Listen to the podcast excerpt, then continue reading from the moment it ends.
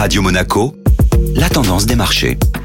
La tendance des marchés avec Société Générale Private Banking. Bonjour Alexandre Rolando. Bonjour Benjamin. Le coup d'envoi de la saison des résultats du premier trimestre est donné et les premières publications dans le luxe en Europe et des premières banques américaines ont frappé fort d'entrée de jeu. En effet, les indices européens clôturent la séance d'hier dans le vert, notamment soutenus par la forte croissance des ventes de LVMH qui a entraîné le secteur du luxe dans son sillage. Du côté de Wall Street, Goldman Sachs et Wells Fargo se distinguent après leur trimestriel et offrent ainsi une nouvelle séance haussière au marché. Les investisseurs seront donc très attentifs à cette saison qui s'annonce cruciale pour la suite des événements, les bénéfices des entreprises étant globalement attendus en nette progression après une année 2020 extrêmement compliquée. Finalement, les marchés ne semblent pas plier sous le poids des dernières embûches rencontrées dans le déroulement des vaccinations, Pfizer étant venu dissiper les derniers nuages en annonçant augmenter de 25% les livraisons de son vaccin à l'Union européenne. La tendance des marchés était signée Alexandre Rolando. Merci.